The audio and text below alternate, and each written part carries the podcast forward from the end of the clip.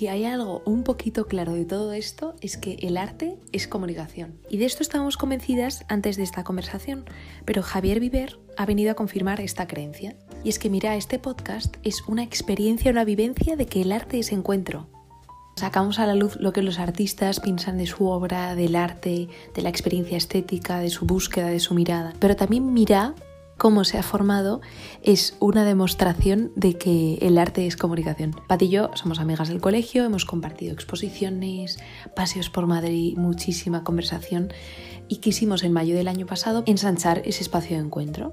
Mira, y es que nos ilusiona acercar un poquito más, si se puede, el arte al espectador. En verano se unió Ana, y este curso, Nayara nos escribió por Instagram, no nos conocíamos de nada, pero nos dijo que le gustaba el proyecto y que quería formar parte y el arte se ha desvelado como un lugar de encuentro espectacular.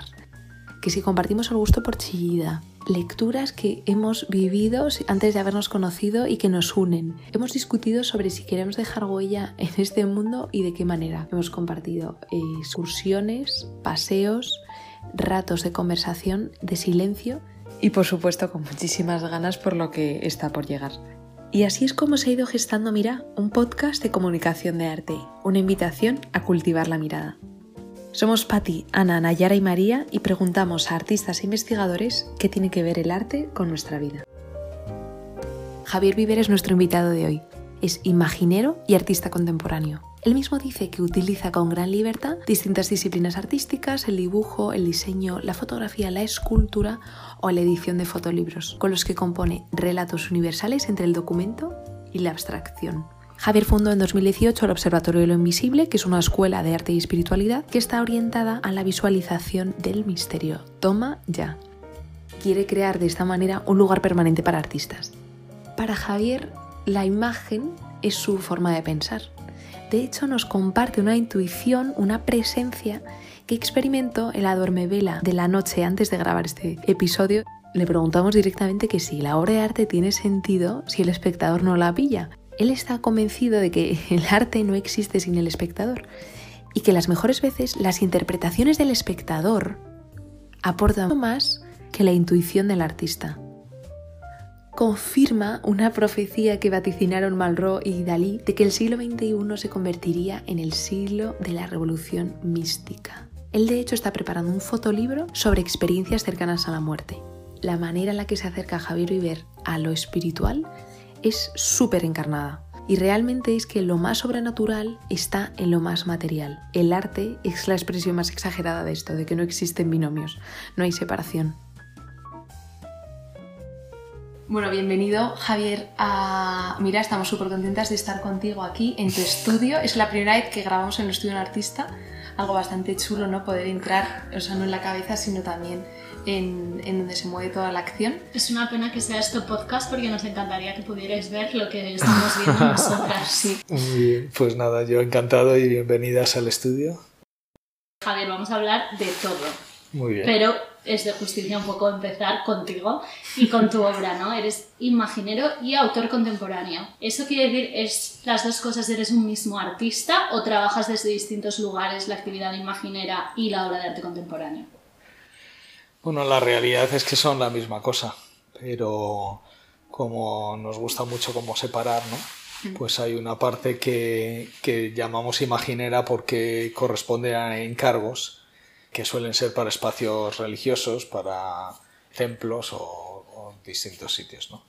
Y entonces eso ocupa una parte de mi trabajo, es algo que empecé hace unos años y que ahora se ha integrado en toda la producción que hago como autor, hasta tal punto que podríamos decir que la imaginería se convierte en eh, la inspiración, digamos, o la base conceptual de mi trabajo como autor.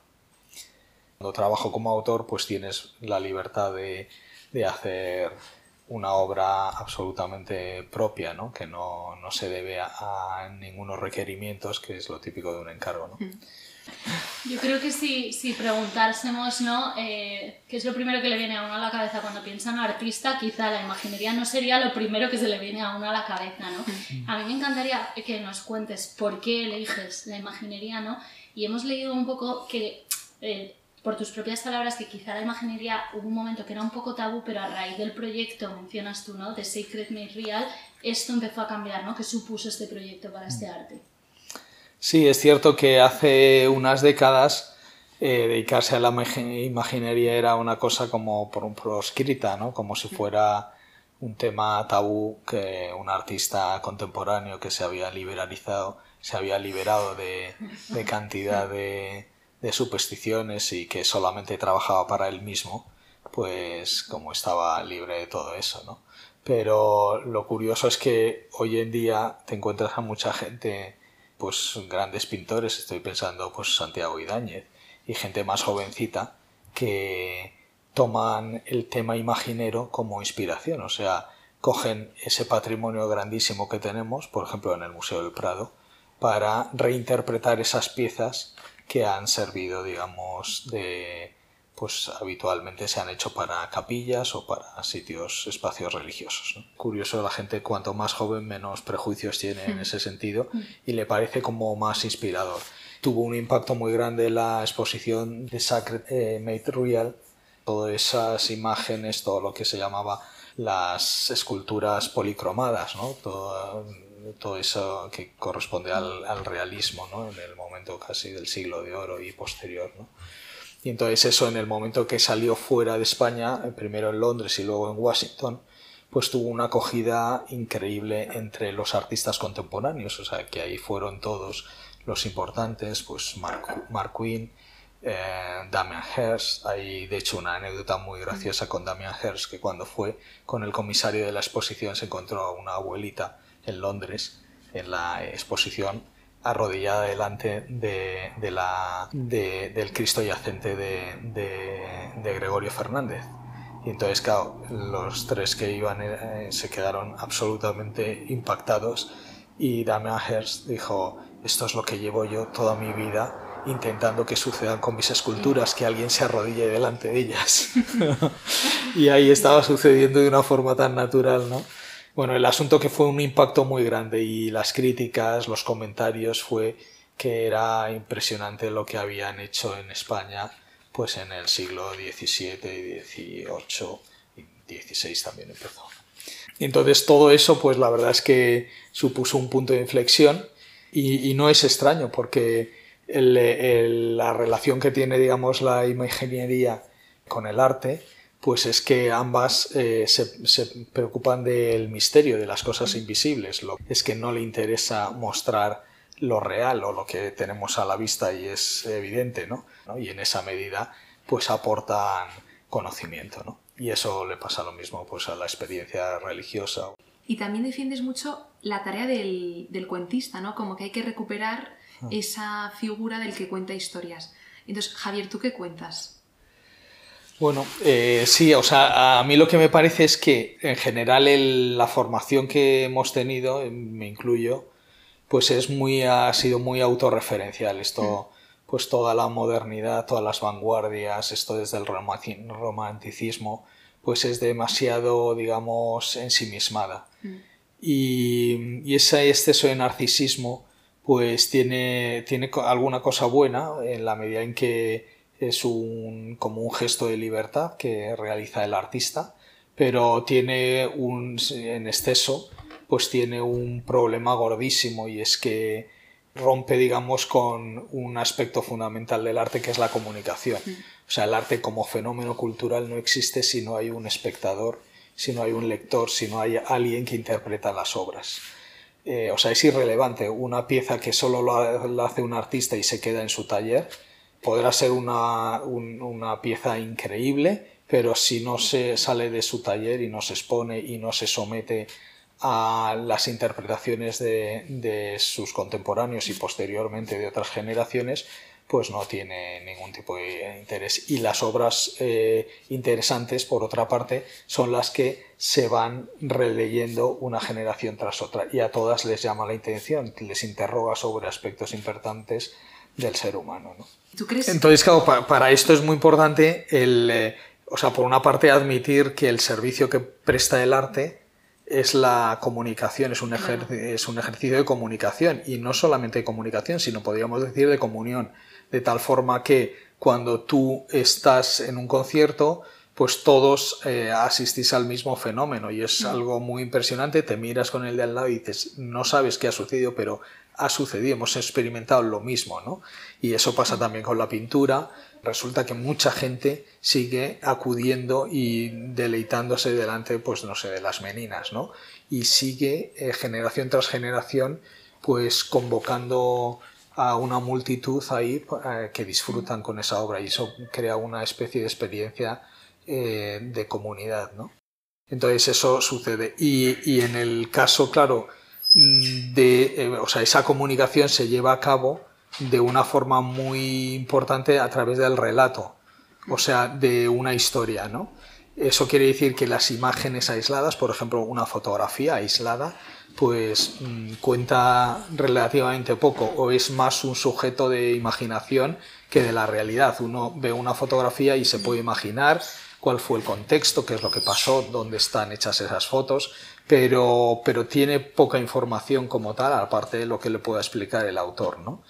pero en la medida en que se pone al lado de otras, de otras fotografías, establece una secuencia, que por otra parte es la base del cine, que haya una secuencia. Y entonces en la medida en que aparece una secuencia, aparece la historia, el relato, y ya se pueden contar ideas. Puedes llegar a, Entonces, a mí me parece que todo el arte se ha basado en la posibilidad de contar relatos y de asumir relatos que eran representados mediante imágenes, por ejemplo. Ya podía ser un relato histórico, un relato religioso, un relato mitológico, pero hoy en día eh, se ha perdido ese, e, ese, contexto, ese lugar común en el que la gente o que la gente tiene para empezar a, contemplar la pieza. ¿no? A mí me parece que es importante que la obra esté unida a un relato, o sea, cuente cosas, nos, nos hable y proponga ideas. ¿no? ¿Y crees que sigue habiendo artistas contemporáneos que cuenten? Sí, un montonazo. Por ejemplo, el éxito del fotolibro, eh, hace unas décadas, pues de repente se produjo un, continuo producir fotolibros, o sea, el fotógrafo no solamente se contentaba con hacer una foto en el que las fotos se cuelgan como cuadros, cosa que no le va muy bien a la foto, o sea, es una especie de, sí, de, como de deriva de la pintura, pero, pero como tal las fotos se empezaron a ver en cuadernos, o sea, en pequeños libros, que a veces eran álbumes familiares, eran libros ahí sobre un tema concreto y entonces se veían con ese formato, ¿no? Y entonces de repente los, los fotógrafos vuelven a recuperar todo esa, ese contexto porque les interesa no solamente mostrar una fotografía muy bonita, sino que esa fotografía se entrelaza con otras y crea una secuencia, cuenta una historia. ¿Y si te viene a la cabeza algún artista en concreto? ¿O en general? Que, sí, por ejemplo, Cristina Emidel mm. eh, ahora es la directora de Magnum, presidente de Magnum, que había estudiado Bellas Artes, se dedicaba a la fotografía, periodismo, y se tomó un año sabático, hizo un libro que se llama The Afronauts, y entonces cuenta toda una expedición que hace en Namibia, me parece recordar, para ir a la Luna con mucho humor que dices, pero bueno, eh, pero que habla de cantidad de cosas relacionadas pues con, con la, el afán de esperanza de un pueblo, con toda esa ingenuidad y esa nobleza, esa, no sé, toca temas alucinantes y eso es pues eh, ya lo contó a través de un fotolibro con una historieta, ¿no? A Cristina la podíais entrevistar, pues está de siempre viene de pasada por España, así como muy a la carrera, pero si la cogéis, la verdad es que es muy interesante. Cristina, si nos estás escuchando, estás más que invitada al podcast de Mirada. muy bien. muy bien. Y Javier, hablando un poco de lo que están haciendo los artistas ahora, ¿no? Y también hemos hablado, me ha gustado lo de los jóvenes, si se acercan con menos prejuicios o no. Hace nada, en una entrevista en Hace Prensa de Álvaro Sánchez León a Lupe de la Que estamos viendo justo ahí un autorretrato de Lupe, ahí puesto. Álvaro le dice, ¿no? Para hacerle una pregunta, pero le dice, percibo un hambre potente de espiritualidad entre los artistas contemporáneos. ¿Tú compartes ese diagnóstico? Sí, me parece que ha sucedido algo que es que pues en la segunda mitad del siglo XX eh, tuvo demasiado protagonismo un arte que trataba como de secularizar la experiencia artística a través de distintos fenómenos como y movimientos como pues no sé el accionismo con una dependencia muy grande del marxismo entonces se planteaban eh, en, eh, eliminar digamos toda la, carga de representación y el carácter simbólico de las obras de arte para convertirlo simplemente en acción, acciones. Creó un estado muy muy pesado en el sentido eh, materialista de, la palabra, ¿no? Eh, estoy pensando en ese librito Italo, de Italo Calvino, eh, Siete ideas para el nuevo milenio. Una de ellas es la levedad, ¿no? Y entonces él habla de una cultura excesivamente pesada, ¿no? Mm. Que se ha convertido en algo muy duro, ¿no? Y entonces, como reacciona a todo esto, algunos autores como Malraux o eh, Dalí, por ejemplo, habían pronosticado que el siglo XXI sería el de una revolución mística, ¿no? Y, a mí me parece que se está cumpliendo, o sea, también esto suele pasar en, la historia, ¿no? De un momento, pues después de todo el neoclásico, pues de repente tienes la reacción hacia toda la parte, digamos, más más eh, subjetiva del, ser humano y, lo sublime, la naturaleza que sucede en el romanticismo, ¿no? Y, así como va, tienes como ciclos, ¿no? Pues ahora mismo eh, ese cansancio de todo lo material mm. genera eh, la necesidad de experiencias en el ámbito espiritual. Hay, muchas, hay muchos fenómenos. Yo estoy haciendo un fotolibro, estoy preparando sobre experiencias cercanas a la muerte. Y entonces es impresionante la fiebre que hay, especialmente entre gente joven, mm. eh, sobre las experiencias cercanas a la muerte. Y es que hay muchísimos casos, con todas las técnicas de reanimación, tienes a mucha gente que te cuenta que ha tenido un viaje astral y que ha estado delante de la luz, que ha sentido. Una experiencia mucho más real de lo que estamos haciendo aquí ahora mismo. Y que, y que en esa experiencia ha tenido un encuentro con la luz y con un ser que era como el amor incondicional y que, bueno, con todo lo que supone eso y tal, y cuenta cosas impresionantes, ¿no?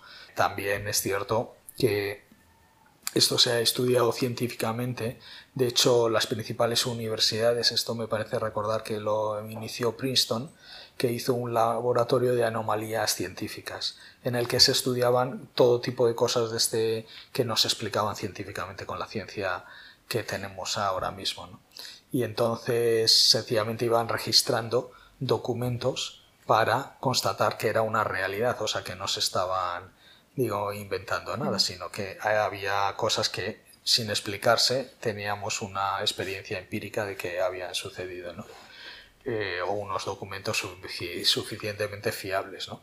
Y una de las cosas que se fueron estudiando son las, lo que se conoce como ECMs o experiencias cercanas a la muerte. ¿no?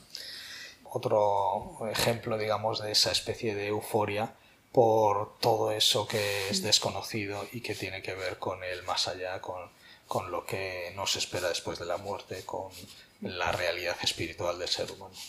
Y es súper interesante que tú te acercas a este fenómeno espiritual, pero no de una manera desencarnada, sino que unes, como alguna vez has dicho, mm. la mística y la mástica. O sea, ¿por qué es esto?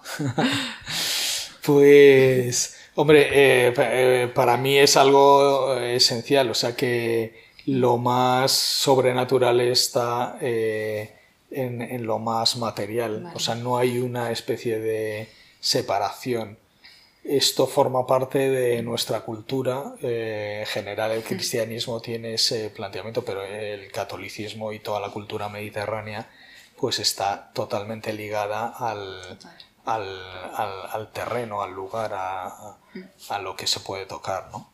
Y, y, es que no existe, digamos, una, una oposición. Cuando tú haces, pues, como tal, las cosas que más te, más, más experiencia de lo espiritual te ofrecen son las, las más materiales. O sea, que es que no, eh, en un planteamiento, digamos, muy maniqueo o gnóstico, siempre se ha visto como contrapuestas, pero la realidad nos demuestra que no son contrapuestas. eh, el arte es la expresión más, más exagerada de esto.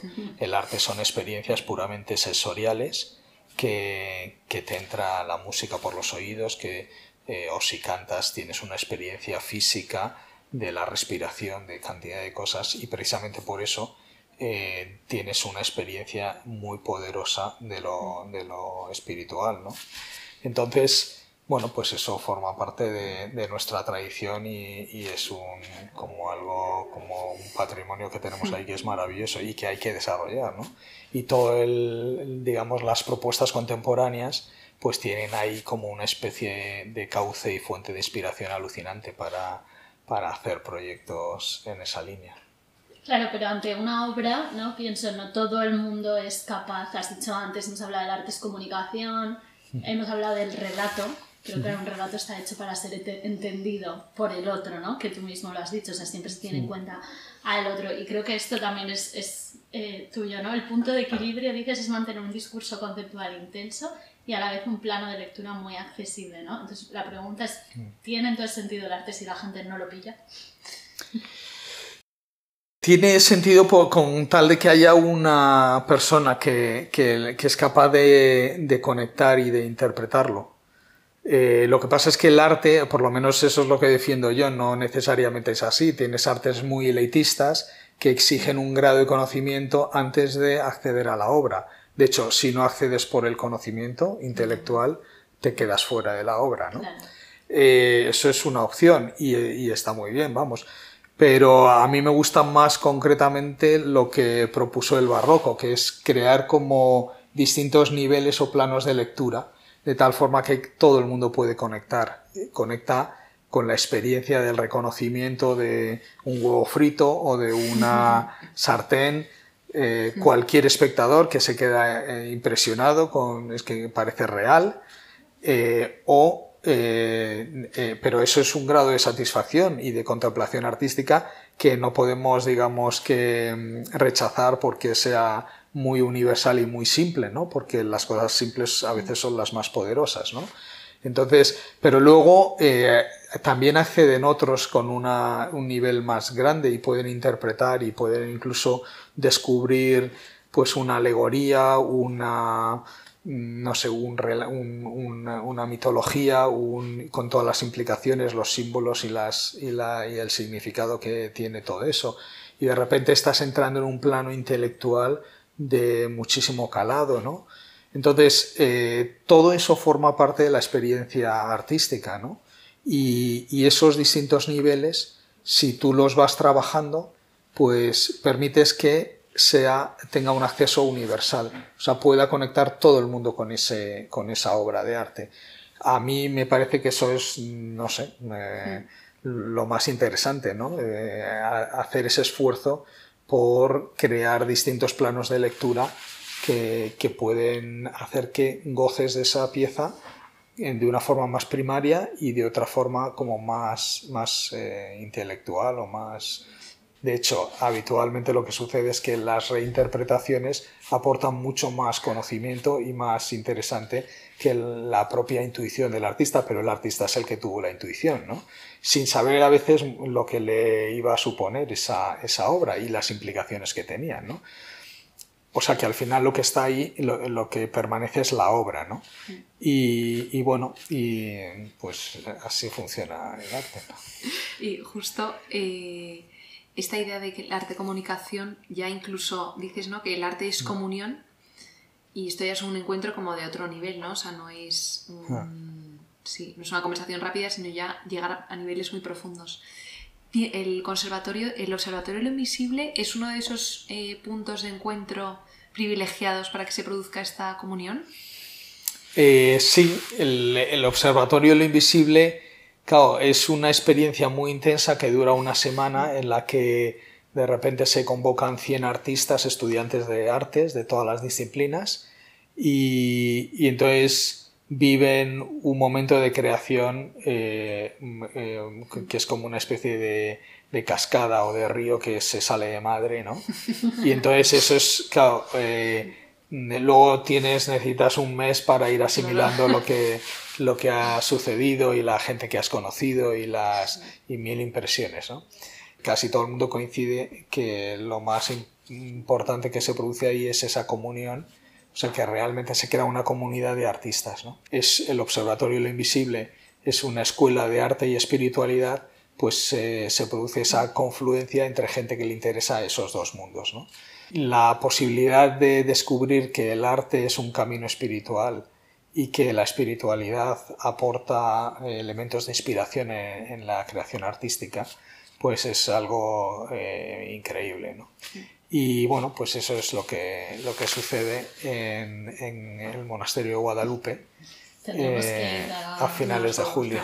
A ver qué pasa. Que contaste también, ¿no? Que caminando por la hospedería, que es donde es que escuchaste como a una conversación en la que uno preguntaba, ¿no? ¿Te imaginas cómo sería el mundo, ¿no? Si fuese como el observatorio del invisible. Entonces queremos saber cuál es la respuesta de Javier Rivera a esa pregunta, ¿cómo sería el mundo? Sí, pues es que estábamos ahí, claro, eso lo escuché yo en el claustro. Habitualmente el claustro de un monasterio representa el paraíso. Es el lugar en el que está el jardín y en el centro del jardín hay una fuente y esa fuente crea cuatro ríos, o sea, lo que sucedía en el paraíso, ¿no? Y entonces tienes los pajaritos que están ahí cantando, tienes es como un lugar digamos eterno de belleza donde predomina la justicia, donde eh, no sé, hay esa especie de armonía y de equilibrio ¿no? de la creación. ¿no?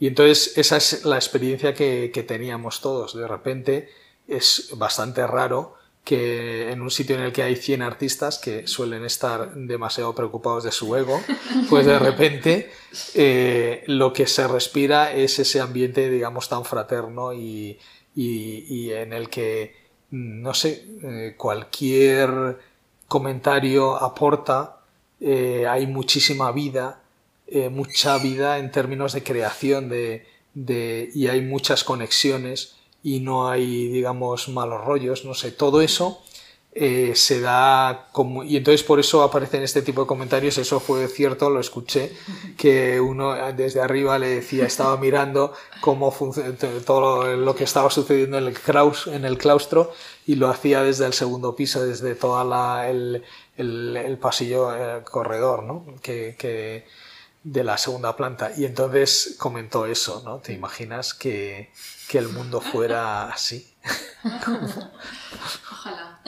Y claro, esto contrasta mucho con esta, con esta visión que hay del artista solitario que crea en soledad, mm. que necesita del apartarse, ¿no? Y esto es casi, o sea, es la pregunta es si el Observatorio de lo Invisible es casi un germen para una ciudad de los artistas, ¿no?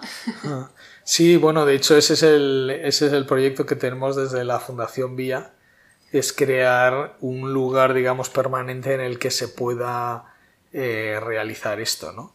Y que ahora mismo estamos haciendo pues muchas actividades pues en distintos sitios, nos vamos reuniendo donde podemos, ¿no? A veces, muchas veces aquí en el estudio, otras veces fuera en otros sitios, ¿no? y, los, y lo suyo es poder crear ese lugar en el que haya un programa de artistas en residencia y se hagan pues todas estas actividades que den continuidad a eso que, que sucede en verano.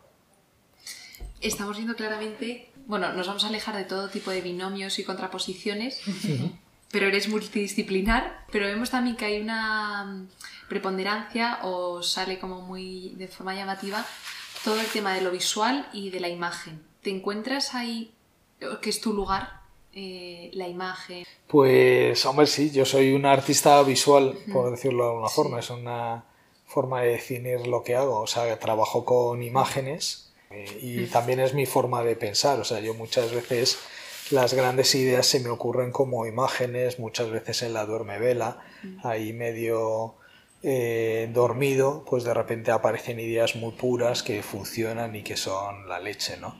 Y hoy, sin ir más, sin ir más lejos, esta noche, pues eh, me ha aparecido una imagen que era unas manos eh, que atrapaban un corazón. O sea, que, lo, que era casi como una especie de, como de lugar que, que enclaustraba un corazón. Y entonces ya se me ha ocurrido una, una, un encargo que me han hecho y que no sabía cómo resolver. Y entonces, bueno, pues ahora tengo que desarrollarlo. Pero mm, las ideas estas pues surgen, digamos, en ese estado de dormevela. Y, impresionante. Sí, que nos hayas desvelado este momento así de creación. creativo. Eh, sí, así como, como si nada nos lo has compartido. Y Javier, vamos a entrar en la recta final ya de este abuso de tu tiempo que estamos haciendo, pero no podemos dejar, hemos tenido la suerte de que nos has compartido un poco lo que estás ahora ¿no? y tu proceso también, pero no podemos dejar de hablar de algunos de tus proyectos. Entonces, por empezar, por The, Celebrities, por ejemplo, que planteas la metamorfosis un poco monstruosa de estrellas de cines, del mito de Narciso, ¿no? si nos puedes contar un poco qué había detrás de ese proyecto. Sí, pues ese lo hice en un momento de inflexión, eh, porque es cierto que cuando salí de la, de la facultad, eh, pues lo que sucedió es que desarrollé un arte como muy, vamos a decir, de especialista, muy elitista, que tenía una base constructivista y una parte conceptual así como muy desarrollada, ¿no? Pero que eh, no permitía, digamos, eh, un acceso eh, para gente que no estuviera en el ajo. ¿no? Y entonces todo eso fue desarrollando una serie de proyectos y en un momento determinado pues hubo algo que hizo como, no sé, que, que se planteó el tema de la comunicación, o sea, de, que las obras tenían que entablar una relación con el espectador y me propuse también el, el, proyecto de hacerlo universal, de hacer que muchísima gente pudiera conectar sin necesidad de tener una especial formación artística. Y entonces ahí es cuando apareció eh, la imaginería, que fue como una especie de piloto de prueba que me permitía experimentar con lo popular, porque si algo le puedes pedir a una imagen de piedad es que conecte con la gente, si no estás un poco apañado. Pero bueno, aquí, por ejemplo, esto es una imagen de piedad, de esas que hacía yo, pues al comienzo, porque esto es una, una maternidad con, con, un, con, un, santo ahí a los pies, eh, pues eh, besando los pies de la Virgen, ¿no? Veis que la Virgen está con, con, el niño, ¿no? Bueno, pues, pero este tipo de cosas, claro, pues de repente a mí me podían fascinar mucho, pero la gente no conectaba con eso, veía una especie de, de, ladrillo, de cosa ahí muy esto, ¿no? Y entonces fue cuando inicié todo el proceso de utilizar unas técnicas derivadas del comienzo de la imaginería, que es el icono, y en concreto la imagen que ha sido tomada por una huella directa del cuerpo de Cristo, que es la imagen Aquiropolletos y que ahora eh, pensamos que es la síndrome de Turín. ¿no? Entonces todo eso nos enganchaba con la fotografía y con un tipo de escultura que lo que hace es captar la huella directa sin la mano del artista. Y entonces fue el inicio de una investigación que desarrollé en el ámbito de la imaginería.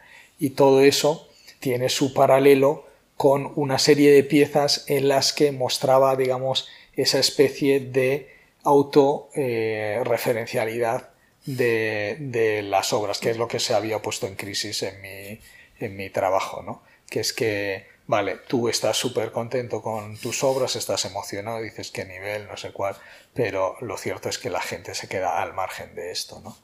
Y entonces hice ese esfuerzo por decir, vale, ¿y la gente qué es lo que ve? ¿Qué, qué es lo que provoca en los demás? Eh, ¿Se aburren? ¿Les crea indiferencia? Y estas piezas hablaban de esa autorreferencialidad. Ahí aparecía unas celebrities que, que al poner, hacer un efecto muy sencillo de espejo, pues se convertía en el mito de Narciso, ¿no? que se reflejaban y se convertía en la pérdida del rostro. ¿no? Y eso tuvo también que ver con un taller que hice con Abbas Kiarostami y Víctor Erice, en el que ellos, eh, pues yo preparé una pieza de vídeo y tal que, que, había hecho con unos amigos mientras la niña estaba eh, pues empezando a andar y entonces era una cosa como muy mágica el equilibrio de, de una niña que se acaba de poner de pie, ¿no? Y entonces hice una pequeña, un corto que pedían ellos de cuatro minutos y seleccionaron pues 10 o 8 proyectos y entonces me, seleccionaron. Yo no soy realizador de cine, pero bueno, el asunto es que les gustó algo de, esa pieza. Pero entonces ellos eh, criticaban muchísimo el, el narcisismo del, del, artista contemporáneo, del realizador actual, eh, contemporáneo, ¿no? que, que es demasiado autorreferencial y que no comunica con la gente no crea los vínculos para que haya un, un enganche emocional y de ahí surja ya todo un discurso, digamos, intelectual si hace falta, ¿no? Entonces eso en el cine es muy evidente porque el cine, como, la fotografía, es súper indirecto, o sea, tú tienes una imagen ahí y es la imagen. Y si no enganchas de una forma progresiva, primero eh, construyendo un personaje y todo lo que implica emocionalmente ese personaje, si no empatizas con él, no vas a llegar al fondo de la historia, ¿no? Entonces, sería una cosa como muy pretenciosa intentar establecer una especie de código de símbolos porque nadie seguiría esa película, ¿no? Y eso es a veces lo que pasa en el cine contemporáneo de autor, que dices, esto es una eh, ida de olla de alguien, pero que nadie puede conectar con lo que el artista pensaba o quería hacer, ¿no? Y para conectar con el espectador, intuyo que es muy importante la forma, el formato, o sea, la materia específica que adopta una, un proyecto, o sea, un mensaje, ¿no?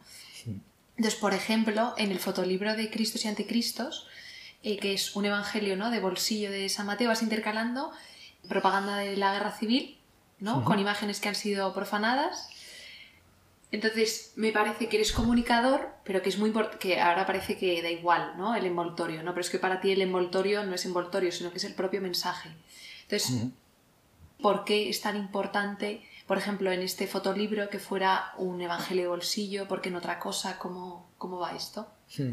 Sí, eh, bueno, eso es lo que pasa en el arte. McLuhan decía el, el medio es el mensaje.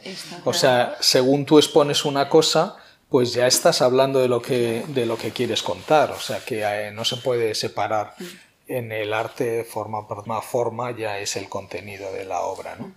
En ese libro, pues claro, eh, un fotolibro, el propio libro te va a contar si, si, si, tú utilizas un formato mm, de un tipo, un tipo de encuadernación de papel, etcétera, pues vas a contar una historia que a lo mejor tiene que ver, yo qué sé, con un atlas o con una cosa muy mucho más pretenciosa y si lo que quieres es eh, contar otras cosas, pues tendrás que utilizar otro medio. En este caso, claro, eh, parecía como muy muy evidente puesto que querías contar otro relato de la guerra civil en clave digamos de en clave de, de amor o de eso que se conoce como el Evangelio ¿no? de San Mateo, ¿no? Que es, que es una propuesta absolutamente tremendamente radical, rompedora, muy... Entonces eso contrasta mucho con todas las imágenes que tenemos ¿no? de la guerra civil. También eh, la lectura más simplista que se ha hecho de la guerra civil, que es que eh, están los buenos y los malos, y entonces tú te pones en un bando y eres de los buenos o de los malos, ¿no? Y la realidad es mucho más compleja, ¿no? Te encuentras que hay cristos y anticristos en, en los dos bandos y, y, bueno, y entonces se trataba de mostrar eso como una especie de contemplación o de lectura que nos permita superar algo que es como el, el gran asunto de nuestra historia contemporánea, o sea que hasta que no se supere pues, y que está actualmente muy, digamos, candente, o sea que basta con ver todos los capítulos políticos en política para saber que es un tema la verdad es que estaba pensando que si algo tienen los proyectos es que son súper diferentes, ¿no? Estoy leyéndome en Javier El peligro de estar cuerda, de Rosa Montero, que ahonda un poco como en esta relación entre el arte y la locura. Y me ha recordado un poco a tu proyecto de, yo no tengo ni idea de francés, pero revelación. Hemos practicado con Nayara cómo decir esto.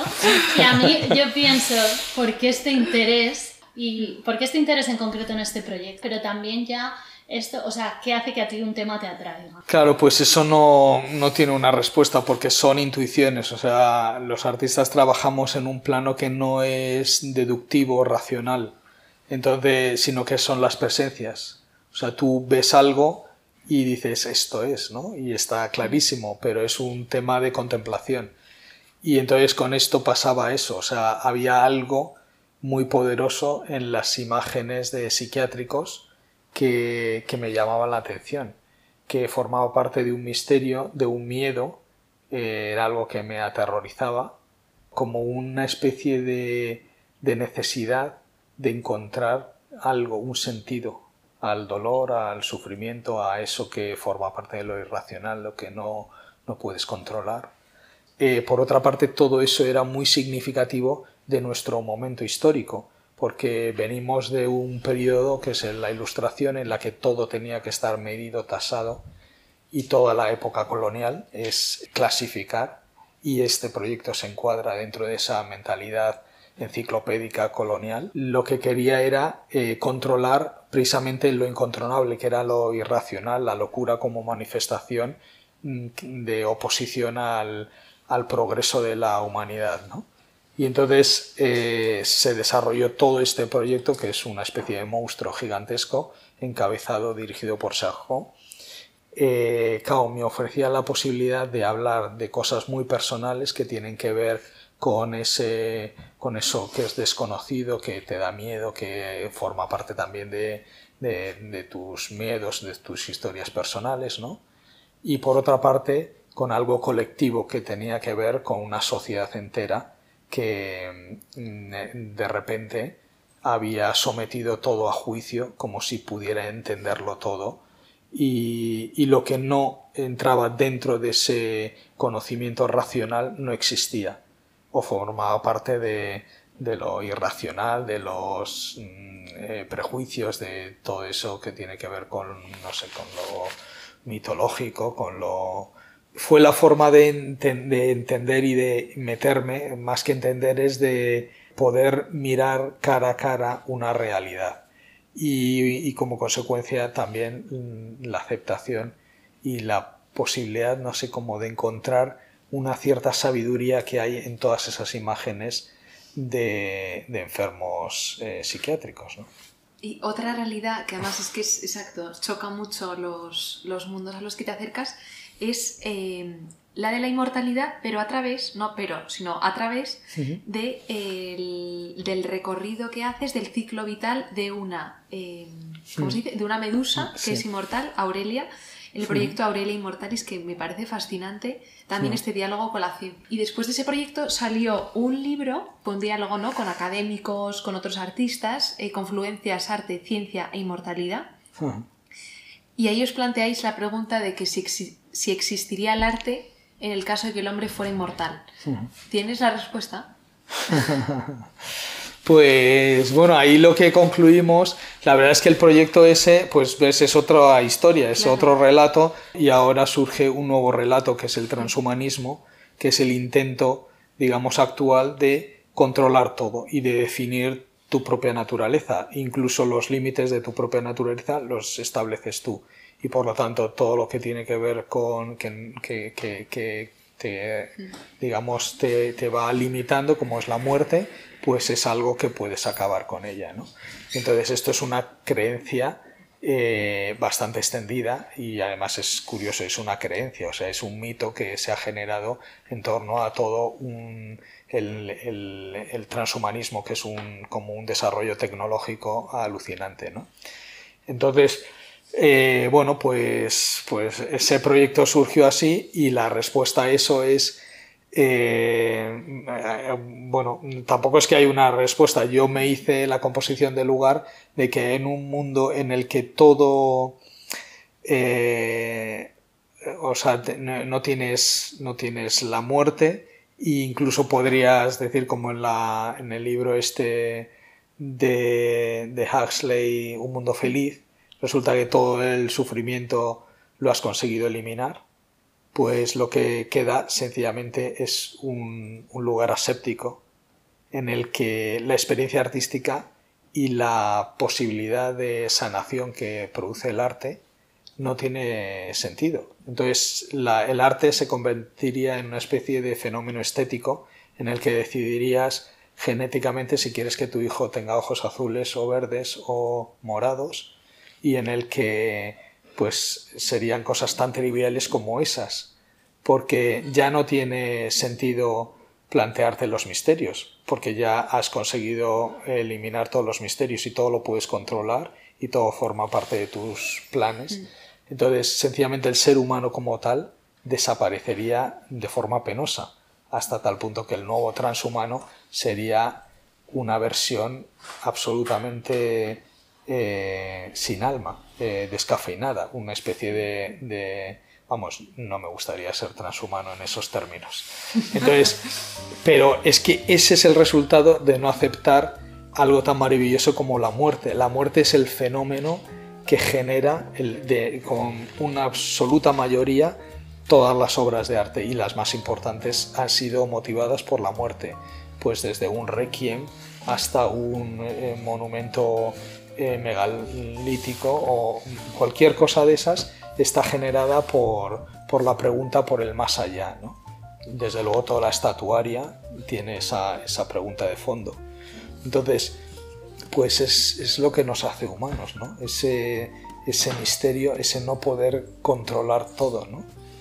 Me parece que es, que es como eh, es nuestro patrimonio, es nuestro patrimonio de sabiduría, o sea, es algo como que deberíamos custodiar, ¿no? La muerte, custodiar la muerte, que, es un tesoro alucinante que, no podemos perder por nada. Pero ah, parece que de repente el mundo se vuelve al revés y se vuelve una locura y quiere eliminar todo lo que nos hace seres humanos con toda la belleza y la potencia que tiene eso. Yo seguiría aquí hablando eternamente, pues, pero eternamente está en otro lado. Estaremos pendientes del fotolibro, de cómo te acercas a este, al momento de la muerte y seguiremos hablando del misterio, acercándonos ahí y te agradecemos muchísimo, Muchas muchísimo gracias, tu tiempo. Nada, a vosotras Gracias. y nada.